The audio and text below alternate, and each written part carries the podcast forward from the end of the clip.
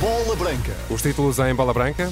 Fran, antigo campeão em Espanha, quer o filho Nico Gonzalez no Porto. Luís Neto, Leão mais uma época. Beto em defesa da liberdade dos guarda-redes. Vamos saber porquê nesta bola branca. A bola branca no T3 com Luís Aresta. Olá, Luís, boa tarde. Olá, boa tarde. Está a começar bem o Campeonato da Europa de Sub-19 para a seleção portuguesa. Já na segunda parte, Portugal ganha a Polónia por 1-0. O golo do central Gabriel Braz ao minuto 4 da primeira parte. O Europeu de Sub-19 decorre em Malta até dia 16. Portugal integra o Grupo A, que ainda esta segunda-feira terá a seleção da Casa Malta a defrontar a Itália a partir das 8 da noite. Nico Gonzalez é possibilidade para o Porto, confirma a bola branca o pai do jogador. O médio centro espanhol de 21 anos deve voltar a ser emprestado pelo Barcelona depois de na época passada ter sido cedido ao Valência. Nico Gonzalez é filho de Fran, velha glória do Deportivo da Corunha, campeão em Espanha no ano 2000. Em declarações à bola branca, Fran admite que gostaria de ver o filho Nico Gonzalez num clube com a dimensão do Porto e diz conhecer essa possibilidade. Parece ser que há uma possibilidade, sim, de que vá para aí. Mas a decisão é, é dele, não, eu só não xogo. O que xoga é ele.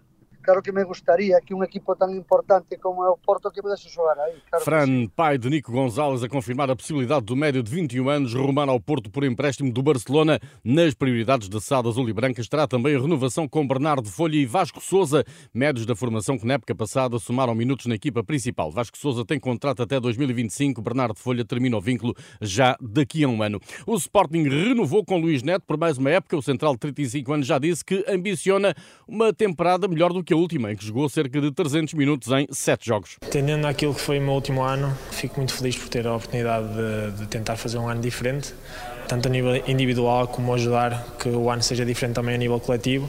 Agradeço ao clube, agradeço ao staff, agradeço à equipa técnica, agradeço muito ao, ao Mister e agora é dar, dar ao trabalho, tentar que consigamos uh, entrar num rumo diferente, numa nova história para 2023-2024 e seguirmos porque temos muito trabalho a fazer e temos, uh, temos que deixar uma imagem muito diferente daquilo que foi o ano passado. Luís Neto, o Sporting prepara-se para oficializar a transferência de Ugarte para o PSG. O médio uruguaio está em Lisboa. A passagem pela capital portuguesa servirá para se despedir dos companheiros e equipa técnica. Já Di Maria deve ser oficializada esta semana pelo Benfica. Por fechar estão os dossiês relativos ao guarda-redes e ao lateral esquerdo David Jurazek, defesa cheque do Slavia de Praga. É a nova prioridade dos campeões nacionais que estão em contagem decrescente eh, para o arranque da pré-época. O início dos trabalhos está agendado para a próxima quarta-feira. No Braga, Pizzi foi esta tarde o porta-voz do sonho de chegar à fase de grupos da Liga dos Campeões. Todos que, que aqui estamos temos esse objetivo, a entrar na, na, fase de grupo da Liga dos Campeões. Sabemos que vai ser um trabalho muito difícil, vamos apanhar equipas muito complicadas, com muita qualidade, mas o nosso foco tem que ser diariamente treinar todos os dias no limite, dar o máximo em cada treino, em cada jogo de preparação. No primeiro jogo temos de estar a 120 20% para dar uma boa resposta e para dar alegrias aos nossos adeptos que bem merecem. O adversário do Braga na terceira pré-eliminatória da Champions será conhecido dia 24 deste mês. Impedido de inscrever os jogadores devido ao, caso Olinga, o Rio Ave cumpriu esta segunda-feira o primeiro treino da pré-temporada.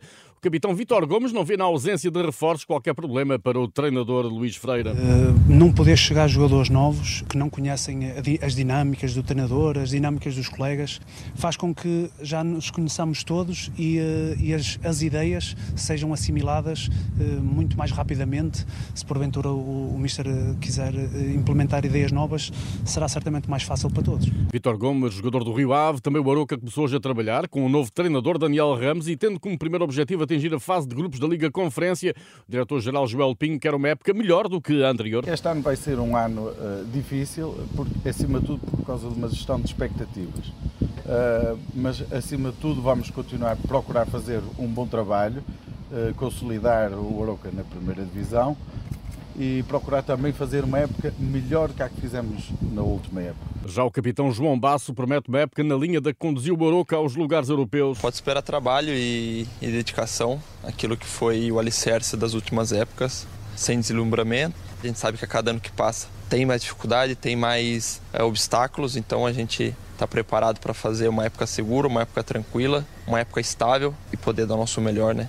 João Basso, capitão do Oroca. O Farense anunciou esta tarde a renovação com Elves Baldé, extremo de 23 anos formado no Sporting, terminava contrato neste mês. Na época passada, Elves Baldé contribuiu com 4 gols e 7 assistências para o regresso do Farense à Primeira Liga. Só falta algemar as mãos aos guarda-redes. Beto reage com ironia à nova regra dos penaltis que impede o guarda-redes de desconcentrar ou distrair o marcador do castigo máximo.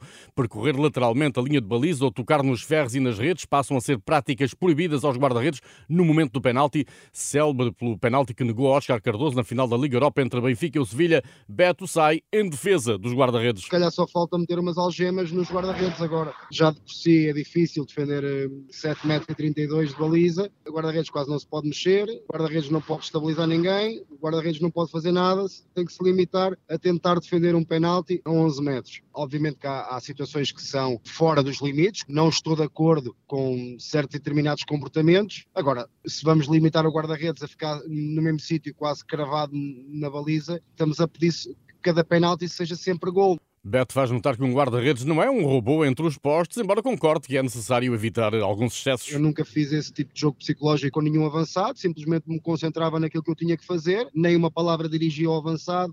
Não acho que seja isso que vai deixar de fazer com que um guarda-redes defenda mais penaltis. Agora, acho que deve haver uma liberdade limitada, porque tudo isso sempre fez parte do jogo, todo esse jogo psicológico, e eu acho que essa naturalidade do futebol não se deve perder. Sou anti-robotizar o futebol. A limitação aos guarda-redes nos penaltis é uma das sete alterações às regras do jogo que entram em vigor esta época. Há mais novidades no International Board. Por exemplo, os árbitros podem levar em conta os festejos dos golos para efeitos de tempo extra e, a partir desta época, o árbitro assistente de reserva também passa a participar nas comunicações entre os membros da equipa de arbitragem. Lá fora, Rafa Benítez é oficialmente o novo treinador do Celta de Vigo, sucede ao português Carlos Carvalhal.